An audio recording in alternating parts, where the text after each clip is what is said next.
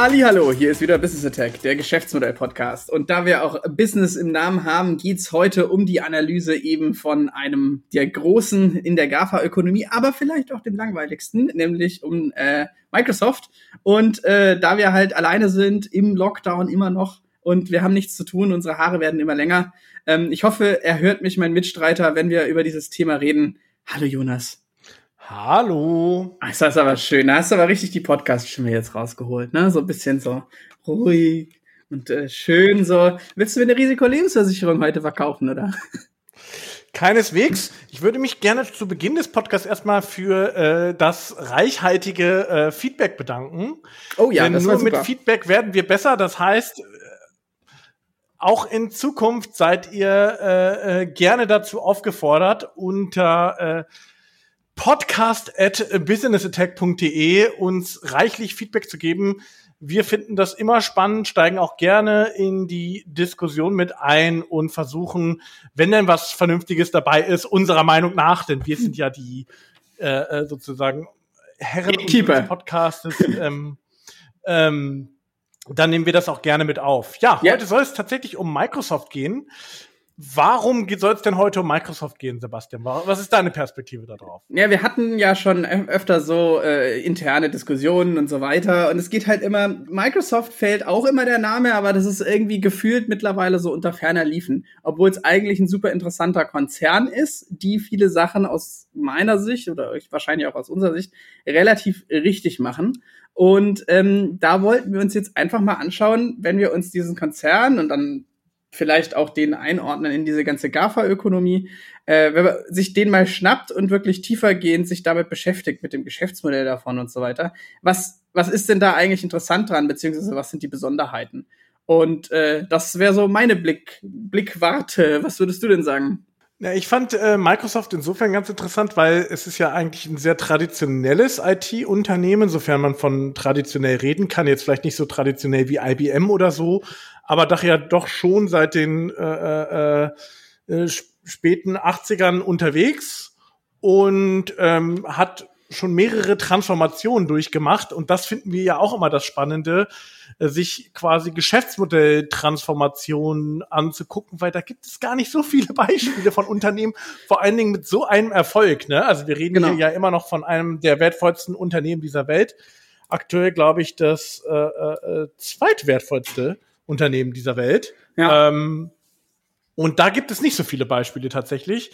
Und ähm, deswegen ist das halt, äh, äh, finde ich auch nochmal aus der Perspektive extrem spannend zu sehen, ähm, welche Veränderungen haben denn da im Geschäftsmodell stattgefunden und ähm, was kann man vielleicht auch als, sage ich mal, kleineres Unternehmen oder auch als ähm, Unternehmen, was sich im Umbruch befindet, davon lernen. Ja, nee, das ist, das ist super, weil ich glaube, dass das Phänomen bei Microsoft ist ja so ein bisschen, die werden auch fast schon als Legacy-Unternehmen wahrgenommen, weil sie liefern halt Windows, das Betriebssystem, sie haben mit Office im Endeffekt einen de facto Standard gesetzt, an dem man nicht wirklich vorbeikommt, wenn man äh, vor allem in der Businesswelt halt irgendwie arbeiten will. Ich meine, äh, PowerPoint und Word und so weiter sind halt eigentlich schon geflügelte Wörter. Ich sage ja nicht mehr, ich baue, ich nehme jetzt ein Präsentationsprogramm oder so.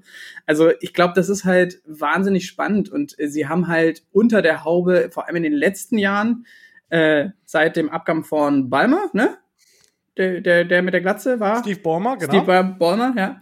Äh, haben sie einfach extrem. Korrekt, der da so recht engagiert auf die Bühne läuft. ja, genau. Also so eher so, also ich habe immer an, an eine Das mal Bulldogge genannt. das Video. Ja, können wir machen, äh, auf jeden Fall. Ähm, und seitdem der Herr weg ist, hat sich halt extrem viel getan und teilweise auch un unter dem, sage ich mal, normalen Blick der Öffentlichkeit, beziehungsweise es kam halt einfach nicht so an. Und äh, wie gesagt, aus meiner Warte werden die immer so ein bisschen gefühlt vergessen, obwohl sie einfach auch in diesem ganzen Plattformmarkt ganz schön mitmischen. Oder wie, sie- wie siehst du das? Warum werden die immer vergessen? Also in Anführungszeichen vergessen, ne? Soll ja auch sagen. Ja, also ich glaube jetzt unter Analysten und Co. jetzt nicht, aber ähm, ich sag mal im, im Mainstream, Mainstream, da wird tatsächlich eher über sowas wie, wie Apple geredet, Amazon, Tesla und so weiter und so fort. Ähm, ich glaube, in der Business IT äh, sieht das Ganze dann tatsächlich noch mal nochmal anders aus. Ja, was sind die Gründe dafür? Die Gründe sind, glaube ich, dafür, dass vieles im Hintergrund stattfindet und äh, äh, äh weil ich sag mal, wenn ich ähm, wenn mein Hauptumsatztreiber mittlerweile eine äh, Business Cloud ist, äh, dann ist das ja schon per Definition im Hintergrund. Ja, das, das stimmt. Ja, also, ähm, ja. Ähm, und das ist, glaube ich, etwas, etwas ganz äh, ähm, Interessantes dabei. Ähm, und nur um das mal nochmal zu unterstreichen, was du gesagt hast, ähm, sie sind mittlerweile der relevante Cloud-Anbieter. Also sie liefern sich dann ja mal so ein, so ein, so ein Kopf-an-Kopf-Rennen mit, mit AWS, aber sie, also zumindest, wir haben ja im Vorgang schon ein bisschen drüber gesprochen, inwiefern man jetzt diesen Zahlen glauben kann, in Stichwort eigener Kunde und Co. Nichtsdestotrotz, äh, zumindest in ihren aktuellen Reportings haben, machen sie das meiste Cloud-Geschäft aller Anbieter äh, weltweit. Genau, also hier äh, äh, Full Year 220 wahrscheinlich, ne? 45,4 mhm. Milliarden bei AWS zu Microsoft mit Azure zu 59,5 Milliarden Dollar. Mhm. Ähm, mhm. Zur Diskussion, die wir davor hatten, ist im Endeffekt, wie viel, also das können wir jetzt nicht beantworten, falls irgendjemand da draußen die äh, Antwort kennt, freuen wir uns über den Hinweis, wie viel praktisch Eigentraffic durch die ganze Office Solution da äh, mit reingezählt ist. Also wir wissen nicht, wie die interne Verrechnungslogik da ist, weil äh, ich meine, allein 2020 mit der Teams-Lösung und Videokonferenzen wird einiges an Traffic über die Azure Cloud äh, gelaufen sein. Deswegen sind wir uns da gerade unschlüssig, inwiefern das halt ein bisschen einfach Stichelei ist und äh, oder inwiefern man die Zahlen so für belastbar halten kann. Aber es ist halt trotzdem hätte man vor ein paar Jahren nicht gedacht, weil da hat man eher so immer prognostiziert, dass AWS halt der Platzhirsch ist und bleibt. So, ne? Habe ich das gut zusammengefasst? Mhm. Ja, genau. Also da gab es so Zahlen wie 60 Prozent äh, des Cloud-Ökosystems durch AWS und Co. Und die haben nicht nur gewaltig aufgeholt, sondern sogar zumindest laut ihren Reportings überholt. Und das macht dann auch mittlerweile schon trotz Windows trotz Office und so weiter schon mehr als ein Drittel ihres Umsatzes aus. Mhm. Und der ist auch immer noch gewaltig. Wir haben äh, einen Revenue in 2020 von 143 Milliarden Dollar, wenn ich das richtig sehe.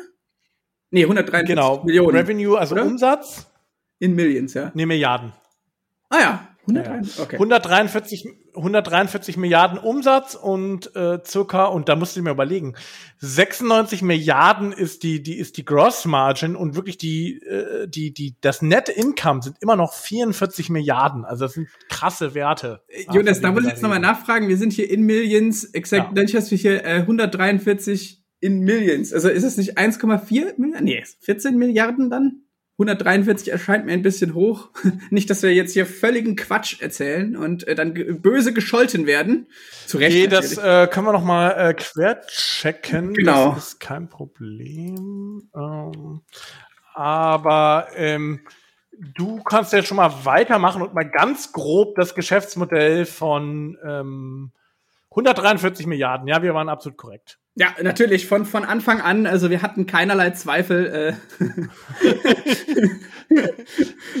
genau, also noch. Ja, also der Umsatz ist 143 Milliarden, das passt. Ja, okay, sehr gut. Und äh, wir sind bei einer Marge von ungefähr 30 Prozent, also 9, 9 Milliarden Euro Gewinn ungefähr. Was einfach, nee.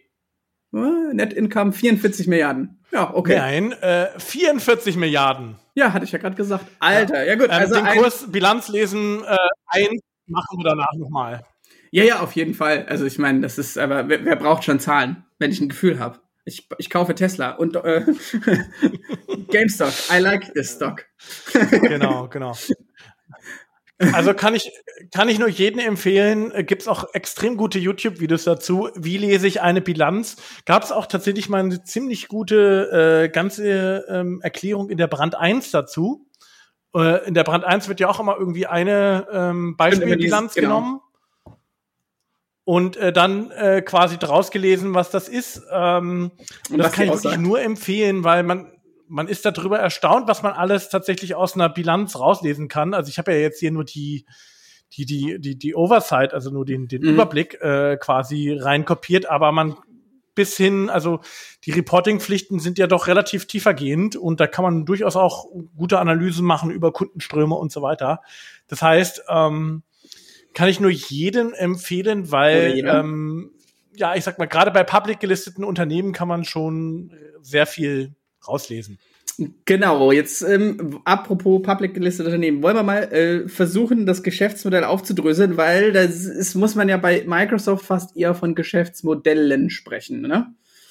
Also wir haben im Kern bestimmt äh, so diesen sogenannten Solution Provider Geschäftsmodell. Ne? Also im Endeffekt, ich habe mhm. im Endeffekt eine Businesslösung für einen speziellen Anwendungsfall und das ist dann sowas wie das Office 365, wo ich die verschiedenen Programme habe die sind dann praktisch, also nicht lizenziert, gibt's auch, aber im Normalfall ist es abonniert pro Monat oder pro Jahr, pro Laufzeit. Und da ist dann meistens auch noch ein äh, Cloud-Speicher dabei und das ist in dem Fall OneNote, right? Äh, OneDrive. OneNote. Genau. Ähm, OneDrive, ja. OneNote ist das ähm, Tool. Dann äh, zusätzlich, genau, dann natürlich nicht zu vergessen, immer noch auch ein relevantes Thema Windows natürlich einfach. Mhm. Da vor allen Dingen auch über OEM-Lizenzen. Das heißt, ähm, häufig ja auch auf ganz vielen, vielen Computern, Laptops und so weiter, die man kauft, sind, die ja, ist ja Windows pre-installed. Mhm. Und das läuft dann über sogenannte OEM-Lizenzen. Das heißt, ähm, im Prinzip nehmen dann die, die, die äh, Notebook-Hersteller und so weiter schon mal so eine gewisse Anzahl an, an Grundlizenzen ab. Mhm.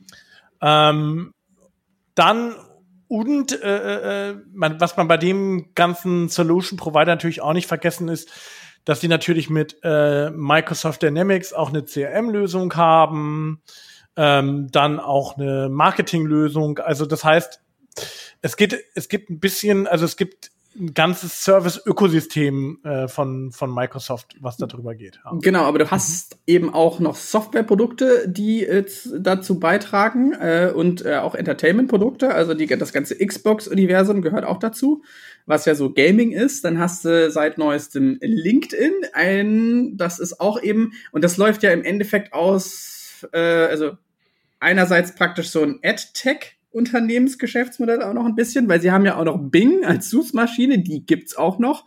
Die macht auch äh, noch Gewinn. Man glaubt es nicht. Die existiert mhm. auch noch. LinkedIn macht auch Gewinn gerade. Also im Endeffekt das ist ja ein klassisches Plattform und ich habe hier Special Services für RecruiterInnen und so weiter. Äh, das, dann habe ich die ganze Xbox-Geschichte und dann habe ich halt auch noch ein ganz einfaches äh, so, ja, Cloud Computing oder halt Cloud-Lösungs- Ansatz, den habe ich ja auch noch. Ich kann ja da auch wie AWS, auch wenn ich nichts von Microsoft nutze, kann ich ja auch einfach Space kaufen, sozusagen da, ne? Und äh, Sachen hosten. Genau. Und äh, dann hast du noch einen wesentlichen Teil vergessen, der eben nicht Software ist. Die sind auch im Hardware-Geschäft. Sie haben ja die Surface-Devices. Genau, aber also Surface Devices jetzt nicht, macht jetzt nicht den Großteil aus, aber die gibt's auch noch. Also das ist einfach klassisches Verkaufen von, von Sachen dann eben, ne? Genau, also ähm, es gibt Surface Phone sogar seit allerneuesten. Das mhm. läuft aber eher so mittelgut. Aber das ist auch wieder Android. Android. Äh, das war Android, ja, das war der große Paradigmenwechsel. Genau, aber es ähm, wird ja trotzdem ähm, quasi mit Hardware-Umsätze generiert. Mhm. Und dann gibt's natürlich die, äh, die, also diese Tablet-Lösung von Surface und dann gibt es auch ähm, quasi Surface Books, also was ist dann eher so, so, so Laptop-artig. Genau. Und dann oh. gibt es auch noch, äh, ja. Äh, ich wollte auch noch sagen, was wir nicht vergessen darf seit neuestem, dass äh, GitHub ja auch noch äh, in das ganze Universum gerät, wo du ja auch teilweise Enterprise-Lizenzen kaufst und so weiter.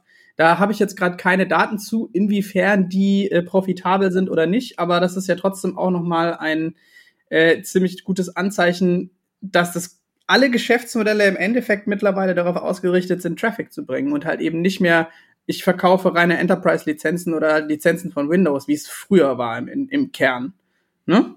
Ja, ähm, weil du es weil gerade gesagt hast, also ähm, du hast ja auch eine ganz schöne, sch schöne Übersicht hier reingepackt, wie, wie Microsoft Geld macht. Ähm, also die Haupt, ich sag mal, Umsatztreiber sind tatsächlich äh, ähm, also Serverprodukte, also Cloud-Produkte, mhm. Office-Produkte und Windows-Produkte. Ähm, das macht tatsächlich so fast 70 Prozent aus und danach kommt dann der Bereich äh, Gaming mhm. Search, LinkedIn, äh, dann der ganze Bereich Enterprise Services, dann das, der Bereich äh, Devices und dann noch ganz viele andere kleine Services, die Microsoft auch noch bündelt. Also es ist schon recht, sag mal, vielschichtiges Portfolio für ein IT-Unternehmen. Genau, da können wir eigentlich, wenn wir eh gerade bei so Zahlen, Daten, Fakten sind, was sie alles übernommen haben in den nächsten Sachen, also die größten Sachen, die sie übernommen haben, war sicherlich LinkedIn 2017, Skype 2012, GitHub war 2019, Nokia haben sie auch noch Teile übernommen in 2015 und der letzte wirklich große Deal war ja dann, wo sie im Endeffekt wieder zurückgegangen sind und äh, dieses ganze Bethesda oder Zenny Max Media heißen sie, wo unter anderem Bethesda drin ist für 7,5 Milliarden. Das war 2020. Und äh, fällt dir noch irgendwas Wichtiges ein? Es sind hier in der Liste noch ganz viele ähm, Namen, die ich auch teilweise noch nie gehört habe. Einfach und ja.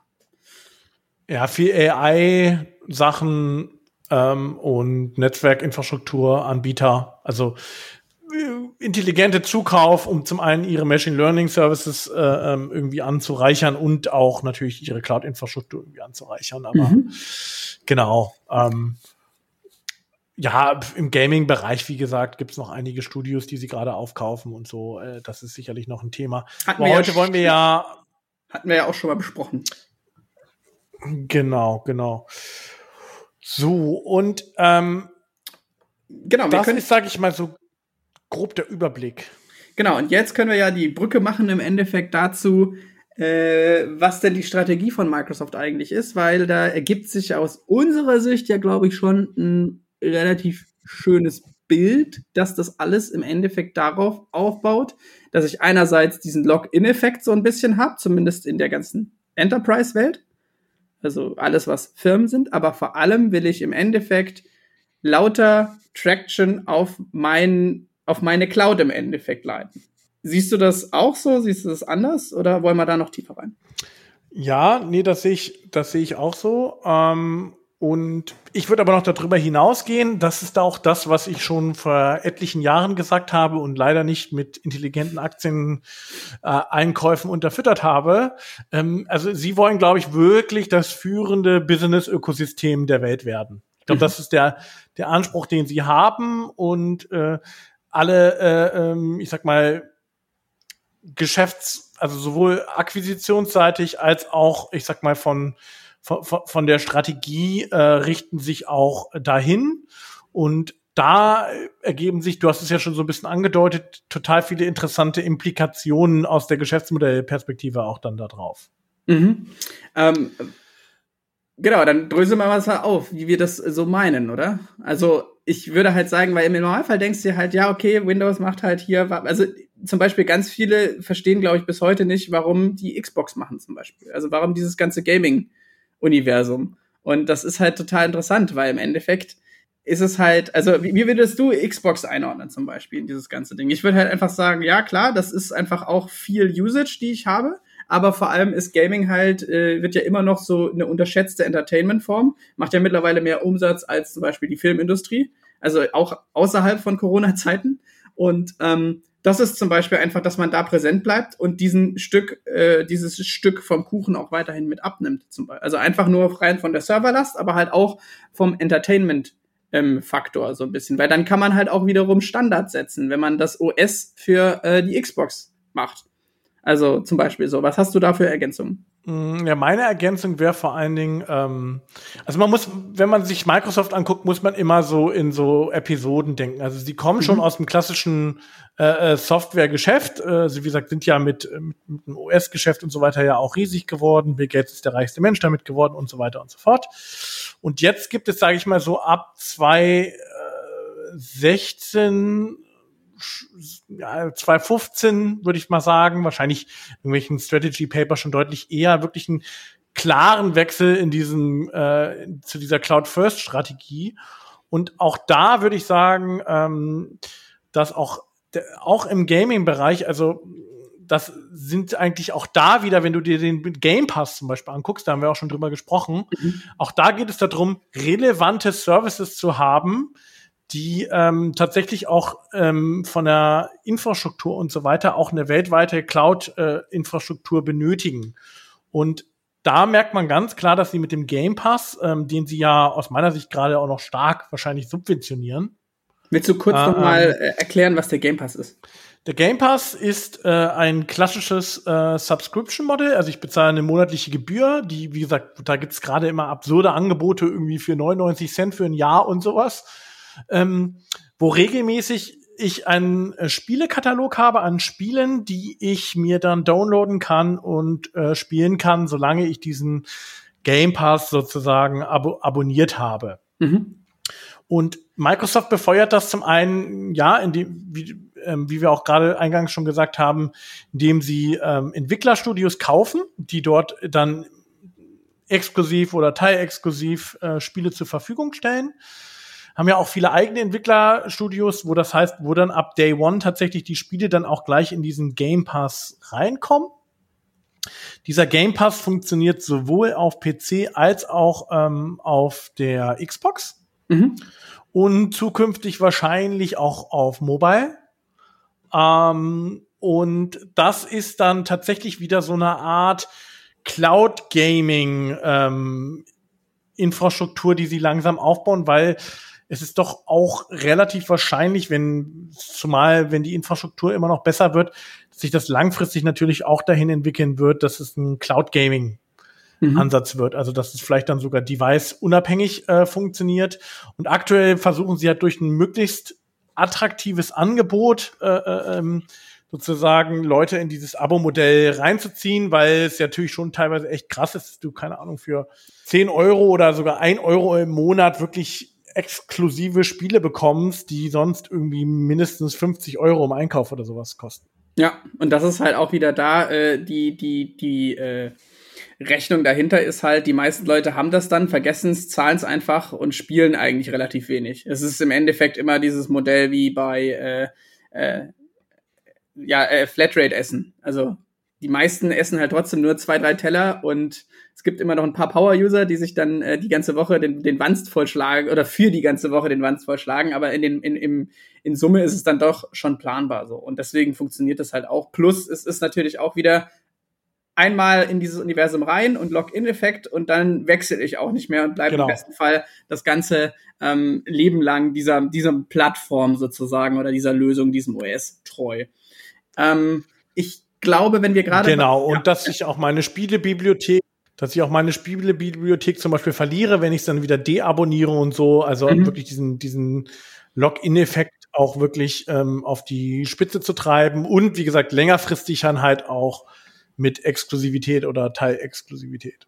Ja, und ähm, ich glaube, was auch noch wichtig ist ähm, in dem ganzen Ding, ist eben, ja, ich, ich glaube halt, es ist auch so ein bisschen, es wird wahrscheinlich immer mehr Zeit in digitaler Sphäre verbracht, vor allem auch durch Spiele. Und das ist halt ein Markt, den sie, den kann man jetzt noch nicht so richtig abschätzen. Und ich glaube, dein Hinweis mit dem ähm, Cloud Gaming war ein relativ wichtiger, weil es gibt ja jetzt, Google hat das, den Supporter jetzt so ein bisschen gekappt mit Stadia und so weiter. Und es kann halt gut sein, dass wieder mal im Endeffekt Microsoft sowas dann etabliert, obwohl niemand damit gerechnet hatte, die hatten das nie auf dem Schirm, die bauen das halt dann einfach auf.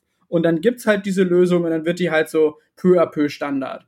Also das ist halt, äh, glaube ich, ein ganz wichtiger äh, Punkt. Und noch das Zweite, was mich, äh, was ich noch nicht vergessen will bezüglich der Strategie von Microsoft. Sie haben ja mal versucht, auch ein Mobile OS aufzubauen mit Windows Phone. Das hat nicht geklappt und ich glaube, sie sind wahnsinnig froh, dass es eben nicht geklappt hat. Weil was man nicht vergessen darf, dass sie ja in der Vergangenheit relativ äh, das Ziel äh, von relativ viel Regulierungsbemühungen waren und auch jahrelang, wie du richtig gesagt hast im Vorgespräch, ein ziemlich ähm, ramponiertes Image hatten. Und äh, dadurch, dass sie jetzt eben auch ihr eigenes äh, Surface Phone und so weiter mit Android anbieten, sind sie da immer so ein bisschen schön fein raus und können sagen so, ja, da mischen wir ja gar nicht mit. Also, das ist aus, aus der Sicht, dass ähm, die ganzen Leute in der GAFA-Ökonomie die großen, die ganzen Leute, die großen Firmen in dieser ganzen Digitalsphäre ja immer latent mittlerweile von Regulierung bedroht sind aus ihrer Sicht. Muss ja eigentlich keine Bedrohung sein, aber ist das, glaube ich, auch noch ein ganz wichtiger Punkt in der ganzen Strategie. Also, kann man das so sagen? Hast du dazu noch was? Ja, eine Ergänzung, es hieß äh, nicht Windows Phone, sondern Windows Mobile. Oh ja, scheiße. Das, ähm, OS. Ähm, ich hatte sogar mein Windows Mobile Phone tatsächlich. Ich auch, ich fand eigentlich auch ziemlich cool. Ich fand's auch super mit den Kacheln und so. Ähm, ja, ja, mir hat das auch echt ganz gut gefallen, auch so von der von der Cleanness und so, aber ähm, hat sich dann hat sich dann äh, nie durchgesetzt. Also ähm, ich sag mal, was vielleicht noch mal ganz ganz wichtig ist, so als Gedanke dahinter auch, ähm, ist vielleicht zu verstehen, dass ähm, Microsoft, ich sag mal, in ihrer Firmenhistorie ganz stark auf geschlossene Ökosysteme gesetzt haben. Ja. Also Windows war ja absolut äh, proprietär geschlossen. Du konntest äh, natürlich in irgendeiner Form, na klar, sie mussten es dann aufmachen, Software und so weiter, konnte man natürlich schon relativ frei installieren, sich wie bei Apple oder so. Äh, nichtsdestotrotz war das ja ähm, relativ proprietär, Windows Phone auch relativ äh, proprietär und auch viele ihrer anderen Strategien waren ja quasi die, dass ähm, entweder du machst es äh, mit uns und mit unserem Software-Ökosystem oder halt gar nicht. Mhm. Und das haben sie zumindest in Teilen aufgegeben und sind, ähm, ich sag mal, insbesondere was den Bereich anbelangt, es ist uns eigentlich egal, welches Device, also welches Endgerät du in irgendeiner Form nutzt. Hauptsache, du nutzt unsere Services. Einfach aus dem Grund, glaube ich auch, weil sie erkannt haben, naja, das schaffen wir uns jetzt eh nicht mehr in diesen anderen Bereichen zu etablieren. Aber jetzt setzen wir sozusagen wieder auf den ja, auf das Backend dahinter und das ist nun mal eben die, die Cloud. Und um das zu tun, muss man ja etwas Relevantes auch in seinem Geschäftsmodell ändern. Und das ist vielleicht jetzt auch wieder das, wo wir so ein bisschen näher noch drauf eingehen können. Genau, also weil ich glaube, das, was du gesagt hast, woher sie kommen, ähm, der, den Vorteil, den Microsoft eigentlich auch schon dann hatte gegenüber jetzt, keine Ahnung, Amazon oder halt äh, ja, was ist ich, na gut, Apple ist jetzt schlechtes Beispiel oder Facebook oder sonst was, da gab es ja schon länger gewachsene Kundinnenbeziehungen. Also es gab halt einfach schon eine Infrastruktur, die hatten halt immer schon diesen, äh, irgendwann mit den ganzen Lizenzen für Enterprise und so. Es gab da schon einfach eine, eine andere Ausrichtung, die schon da war. Und deswegen lag es ja auch nahe, dass sie halt diesen Schwenk gemacht haben hin zu dieser Business-Ökosystem. Ähm, ähm, ja, zu diesem Business-Ökosystem, das sie jetzt aufbauen und äh, halt auch aufbauen wollen. Und äh, ich glaube, das ist halt, das muss man immer im Hinterkopf haben, dass das wirklich relativ strategisch angegangen wird. Also sie haben diese Vision und das, da zahlt alles drauf ein, was sie so machen. Und ähm, ja, und wie gesagt, ich glaube, sie sind eine der wenigen Unternehmen, wie du auch im Intro gesagt hast, die es relativ erfolgreich hinbekommen haben, weil das ist ja immer so die Krux in dieser ganzen Geschäftsmodellentwicklung, dass das theoretisch ja alles wunderbar äh, herleitbar ist und dann weiß man ganz genau, was man tut. Aber wie man es dann konkret macht, gibt's gar nicht so viele, äh, sage ich mal, ähm, gute Beispiele dafür, weil das ja dann wirklich immer auch heißt, ich meine bisherigen Cash-Cows und Geldverdienungsmaschinerien, die im Unternehmen etabliert sind, die werden zwangsläufig weniger wichtig. Und das heißt, ich habe die ganzen internen Verteilungskämpfe, ich habe auf einmal die ganzen, äh, äh, die ganzen Abteilungen, die halt immer Priorität hatten beim Hiring oder bei was auch immer, die werden auf einmal weniger abgesägt. Ich baue was Neues auf und dann habe ich diese ganzen sozialen Effekte, die immer schön unterschlagen werden. Ich glaube, deswegen ist es so interessant, ne?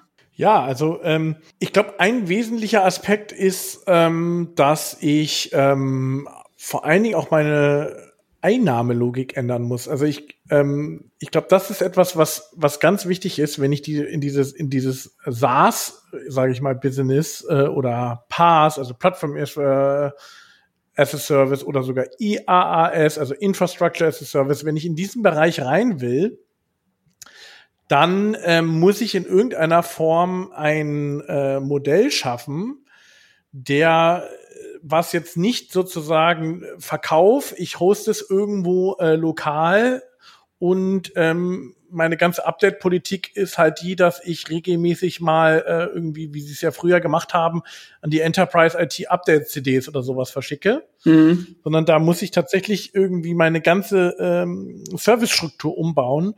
Und das haben sie halt gemacht, indem sie ähm, zwar gesagt haben, und das ist ja auch immer noch so, es gibt ja auch immer noch Enterprise-Versionen heutzutage, die man einfach kaufen kann, mhm. ja, weil auch viele Unternehmen da ja auch immer noch Wert drauf legen. Also nicht längst nicht jedes Unternehmen, ich erwähne da jetzt kein Unternehmen, in dem ich schon mal gearbeitet habe, aber es gab ganz viele Unternehmen, die auch sozusagen kein Office äh, 365 haben. Mhm. Aber es wurde halt regelmäßig immer wieder jetzt Office 365 ähm, attraktiver gemacht, indem nur gewisse Zusatzfeature mhm. in, eben nur mit einer cloud-basierten Lösung äh, funktionieren, dem gewisse Synchronisationsfeatures nur in einer Cloud-Lösung äh, funktionieren und so weiter.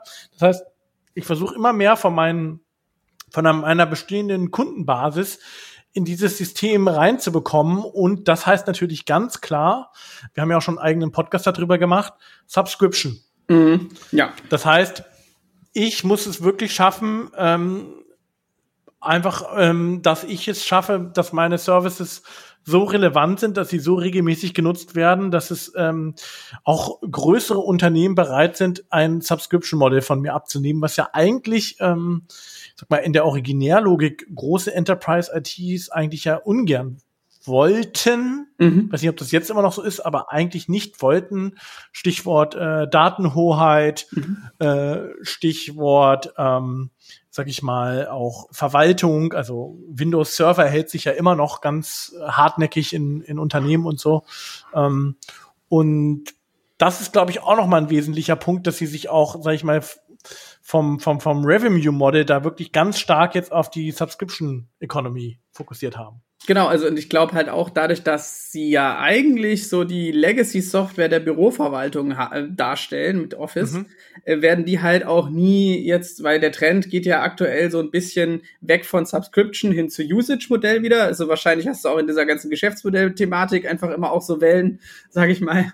Und äh, das, da werden die nie hinkommen, weil du benutzt ja wirklich Office-Produkte in dem ganzen Business-Gedöns-Alltag. Vom, vom Kindergarten äh, der geleitet werden muss oder irgendwie gemanagt werden muss, bis hin zu halt, ja, keine Ahnung, SAP, SAP wahrscheinlich auch. Oder also du benutzt es halt überall und meistens täglich und die ganze Zeit, deswegen macht halt ein Usage-Model bei denen Sinn. Wahrscheinlich haben sie dann auch noch irgendwelche Spezialservices für Azure, die du dann wieder mit Usage machst und so weiter, aber im Großteil werden die bei Subscription bleiben, aus meiner Sicht. Aber ich finde diesen, diesen sozialen Aspekt, den du da ansprichst, das ist, das ist echt ne, ne, so die ganze Krux so ein bisschen, dass es halt wirklich einfach äh, eine ganze Organisation, die eine relativ eingefahrene Sache hat, was sie denn machen und was man tun muss. Nämlich äh, das eine war äh, Windows-Lizenzen äh, verkloppen und äh, Enterprises zufriedenstellen hinzu, naja, genau, ich muss halt andere Logiken auf einmal einführen. Und das ist, glaube ich, immer das, was total vergessen wird, weil das echt im Endeffekt die Metriken, alle Metriken müssen sich ändern. Und das ist, das ist echt, glaube ich, richtig viel Arbeit in diesem ganzen berühmten Change Management. Also, wie, wie kriege ich das dann hin? Weil da hängt halt wirklich richtig viel interne Politik, glaube ich, daran. Mhm. Zumal du ja äh, immer das Problem hast, dass am Anfang äh, die, äh, der Umsatz und so weiter dann immer erstmal relativ marginal ist. Das heißt, das Kerngeschäft eigentlich immer das das Neugeschäft in irgendeiner Form vielleicht nicht wachstumsmäßig, aber zumindest vom Umsatz eigentlich immer abhängt und irgendwann gibt's halt diesen Switch und wenn du diesen mhm. Switch aber zu spät machst, dann ist es schon vorbei. Ja. Und das ist halt bei etablierten Unternehmen immer äh, äh ganz interessant. Jetzt war es natürlich für Microsoft in irgendeiner Form mit einer gewissen Software-DNA sicherlich jetzt trotzdem noch möglich, aber wie gesagt, insbesondere auf der Geschäftsmodell eben ist es etwas anderes. Ähm, Ihnen haben natürlich gewisse Trends, ähm, ich sag mal, immer mehr vernetzte Geräte, ähm, immer mehr, ähm, ich sag mal auch, ähm, ja, Möglichkeiten auch sozusagen auch ortsunabhängig arbeiten zu können und so weiter und so fort sicherlich auch mit reingespielt, wo sich einfach Cloud-Lösungen ähm, aufgrund ihrer ihrer Grundlogik auch, auch ihrer ich sag mal ähm, Administrationsfähigkeit äh, natürlich anbieten. Also wir operieren ja zum Beispiel auch klar damit. Wir haben von Anfang an äh, darauf gesetzt, einfach deshalb, weil wir äh, keinen eigenen ITler haben wollen, der sich nur darum kümmert. Und es ist die billigste Lösung am Markt. Das ist ja, also das ziehen sie wirklich gnadenlos durch. Die Eintritts, äh, sage ich mal, Beiträge, die man zahlt für diese ganzen Subscription, die sind auch für ein kleines Startup problemlos leistbar es wird dann halt ab, ab einer gewissen, sage ich mal, MitarbeiterInnenanzahl, ab dann wird's äh, wahrscheinlich interessant, wie so immer. Und dann, äh, sobald du dann irgendwann einen eigenen Key-Accountler vor dir sitzen hast, äh, dann gehen die Preise wahrscheinlich gut hoch. Aber das ist ja wirklich, das, sie sind ja auch zum Beispiel relativ aktiv in der ganzen Startup-Förderung und so weiter, weil sie halt einfach sagen, ja gut, am Anfang kriegen die einfach, aber wir wollen Hauptsache Traffic, Traffic, Traffic auf unserer eigenen, äh, auf unserer eigenen Plattform. So, die, die, wir, wir scheißen die äh, jungen Unternehmen zu mit, äh, mit, mit Credits für unsere äh, Azure Cloud. Ich meine, macht AWS ja auch so. Und hinterher, wenn die groß wachsen, die wechseln die Platt. Das, das ist so der Mythos, dass man das ja wechseln könnte, aber ich kenne kein einziges Unternehmen, das mal im Endeffekt ihren, ihren Cloud-Hoster gewechselt hat, sozusagen. Kennst du da irgendeins? Ja, also in der Theorie ist es ja wirklich nur äh, ein Speicher, aber man nutzt ja dann noch viele andere Services häufig dafür. Mhm. Machen wir ja zum Beispiel auch. Ähm, und ähm, ist tatsächlich aber noch nicht also es ist noch nicht meine Wahrnehmung, dass sie wirklich äh, Startups und so weiter mit Credits zuscheißen. Ich habe immer noch das Gefühl, dass Microsoft auf ihrer DNA eigentlich nur gut mit Firmen ab mindestens 100 Mitarbeitern äh, klarkommt. Ja, gut. Und das, tatsächlich ja. im Startup, Startup-Bereich AWS tatsächlich noch äh, stärker ist. Mhm. Ist ja unter anderem auch ein Grund, warum wir äh, da drauf gegangen sind, weil es einfach ja einfacher war, ja, gut, auch ja. einfacher an, an, an Credits zu kommen tatsächlich. Also da können wir ja aus unserer ganz persönlichen Erfahrung ja auch, ja, gut, sagen. Das stimmt. Ich wollte ja eigentlich gerne auf Azure gehen, aber es war halt nicht so attraktiv. Ne? Ja, das stimmt. Ähm, und also ähm, das war das war sicherlich der Punkt. Ähm, also man merkt schon auch immer noch auch auch ich denke mal, dass das da spielt das Thema Legacy schon eine Rolle Enterprise, das ist das schon, wo sie sich wohlfühlen. Mhm. Ja? Also ähm, wo es tatsächlich irgendeinen Ansprechpartner gibt, ähm, irgendwie eine IT-Abteilung und so weiter, wo sie ihren Sales machen können und wo sie auch, ich sag mal, ähm, für, ich sag mal, großflächiger Lizenzen ähm, verkaufen können.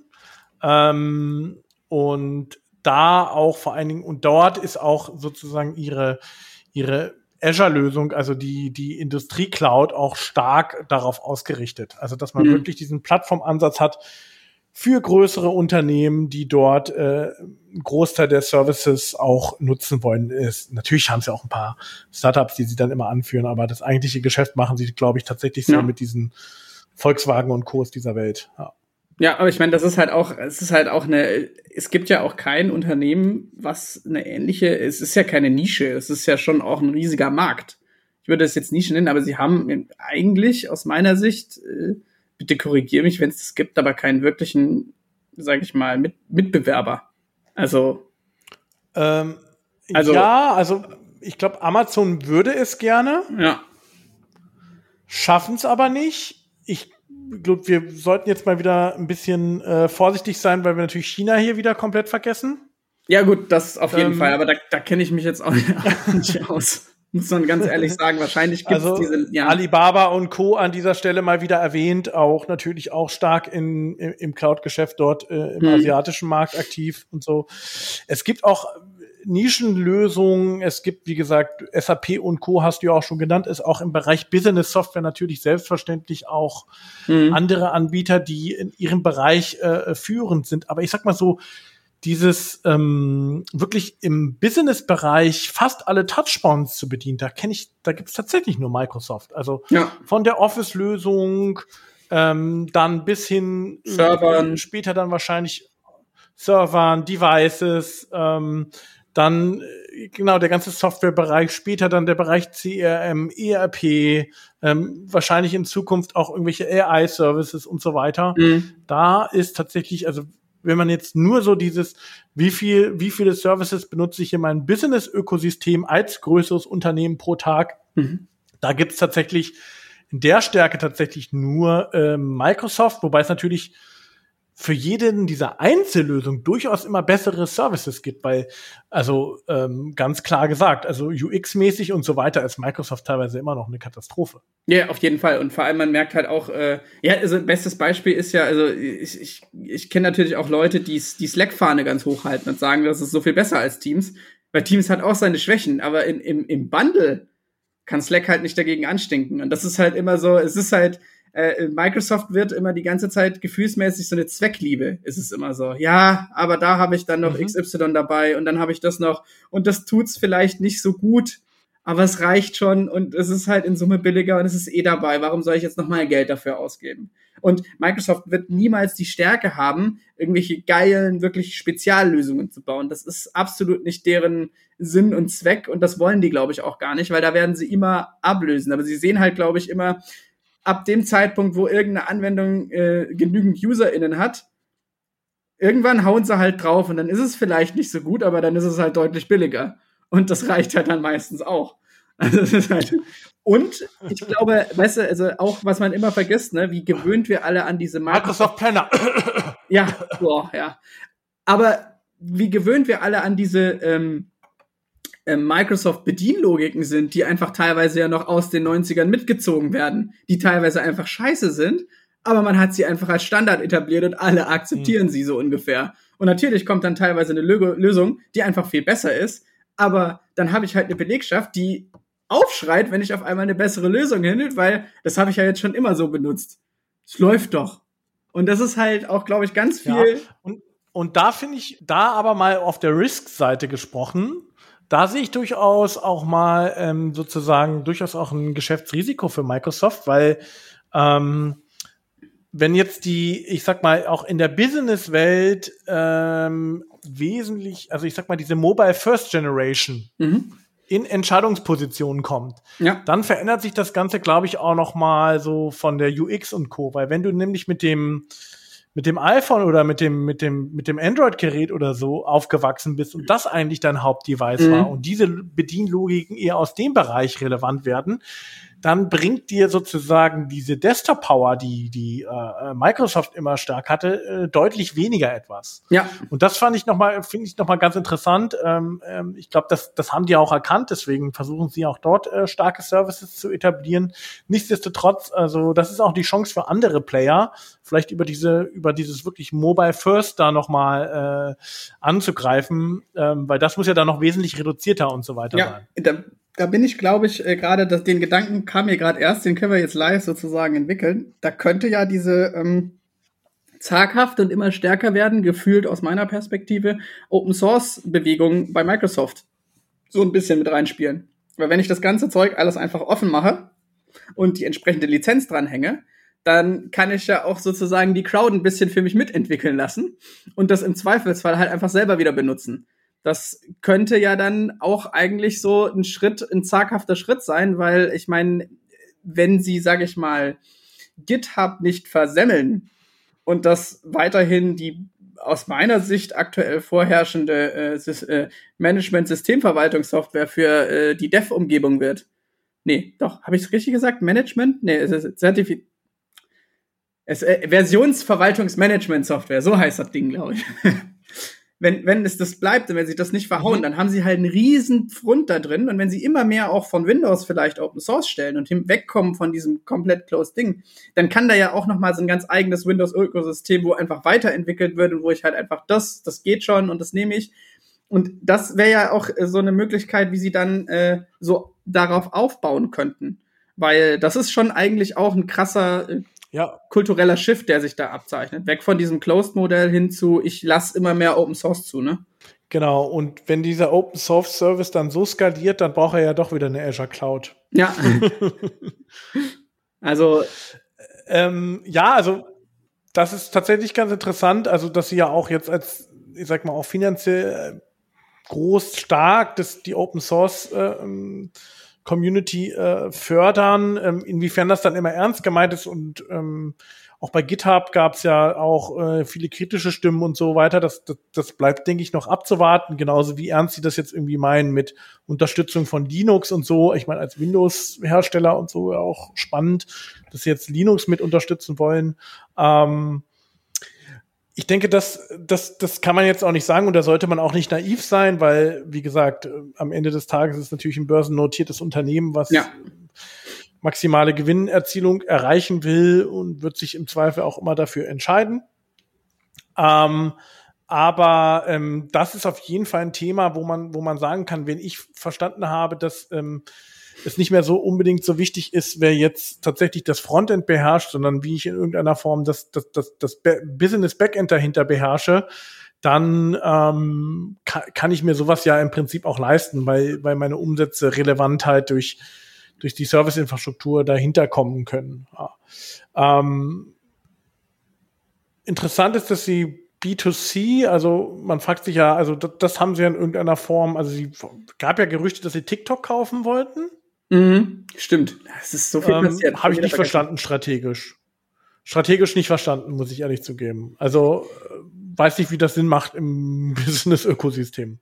Naja, wenn ich, wenn, also wenn ich eine, wenn ich eine Plattform habe, im Endeffekt, wo die auf User-Generated Content basiert und die läuft, wo ich auch äh, eine echt wirklich krasse junge Nutzerbasis habe, Nutzerinnenbasis, dann könnte das schon Sinn machen, weil Traffic wird dann auf jeden Fall generiert und ich generiere wirklich sehr viele Daten, die ich dann wieder für die ganzen internen äh, äh ja, Datenlösungen benutzen kann. Und halt einfach, ich habe halt schon mit Gaming und Xbox, da habe ich wahrscheinlich eher ein gesetzteres Publikum. Also, oder halt, ist jetzt nicht Nintendo, also eher älter. Und dann, also man vergisst, wie jung die NutzerInnenbasis ist bei TikTok. Könnte einfach Sinn machen. Und ich meine, das ist halt dann, mhm.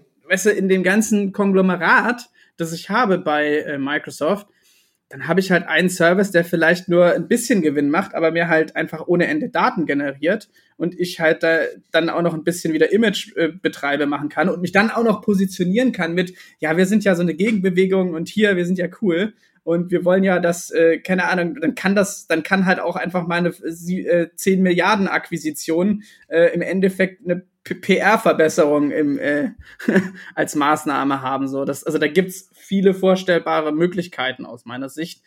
Es wäre jetzt natürlich nicht die Go-To-Lösung. Also das wäre halt eher wieder so ein Ding, das ist halt ja, einfach also, mal akquiriert worden.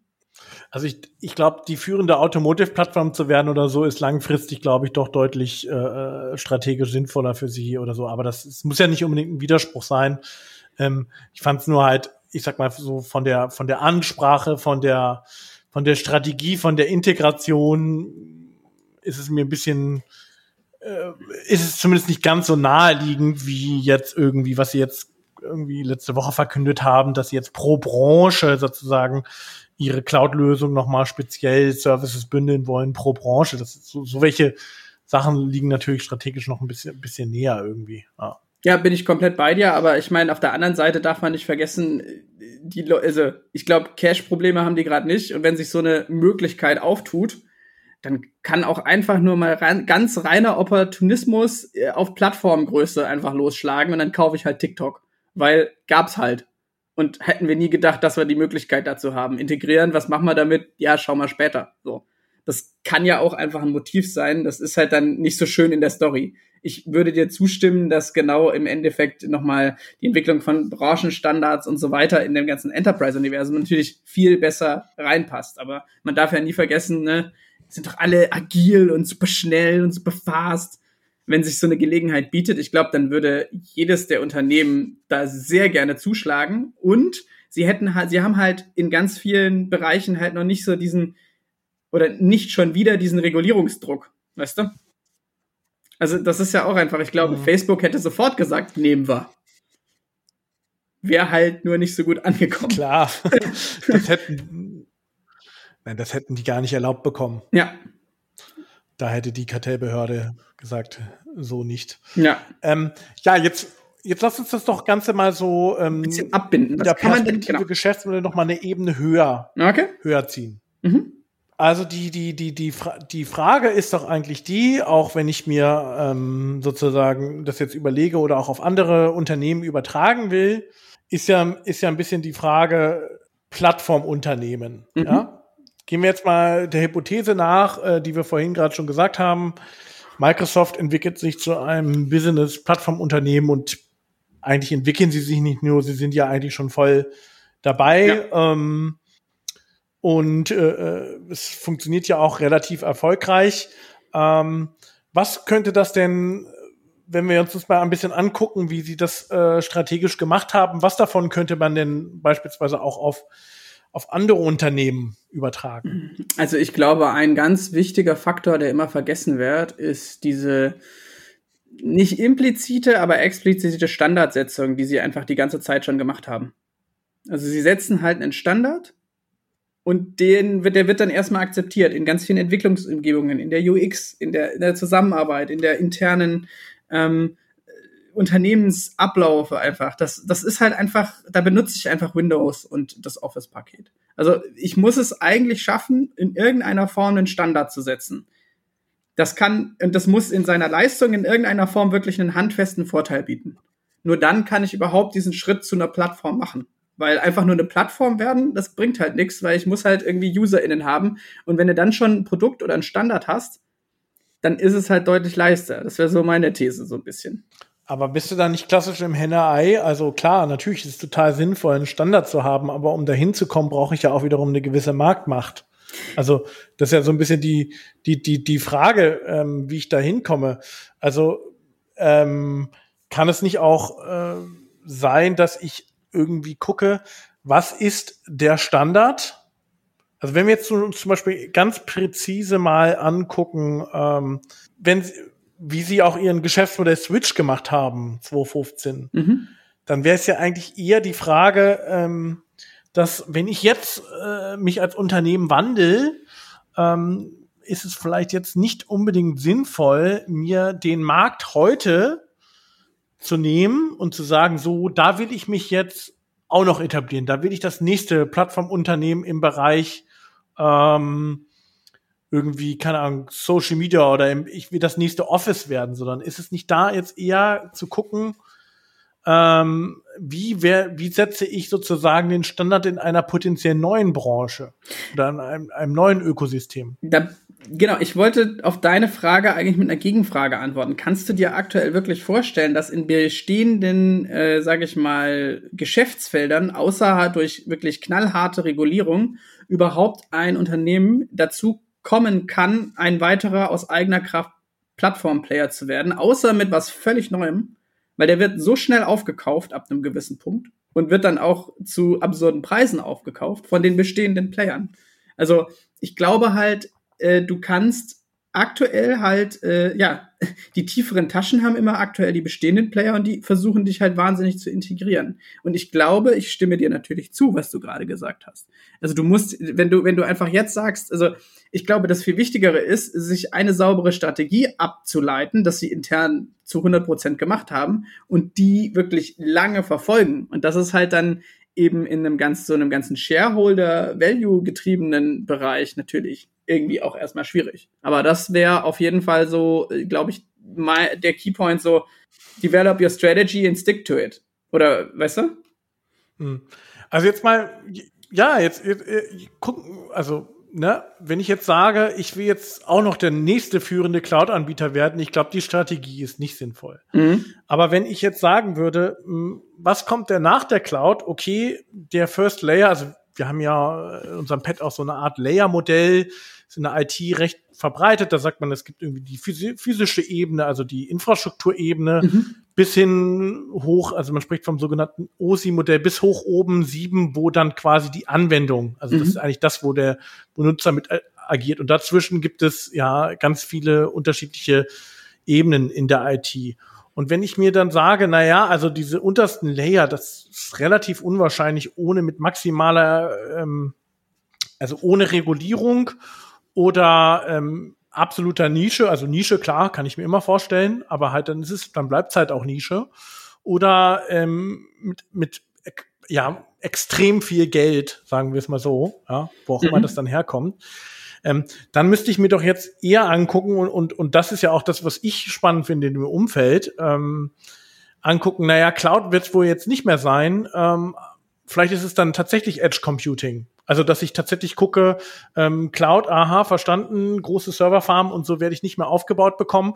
Aber auf den letzten Metern äh, gibt es immer noch die Probleme, dass die Anwendungen dort laufen, wo der Nutzer eigentlich sitzt. Mhm. Und dafür gibt es ja genügend, genügend Anwendungsfälle. Oder dass ich mir tatsächlich gucke, äh, dass ich irgendwie Blockchain-basiert, äh, ja, ich will es jetzt hier nicht mit reinbringen, aber es muss leider fallen beim Thema Cloud.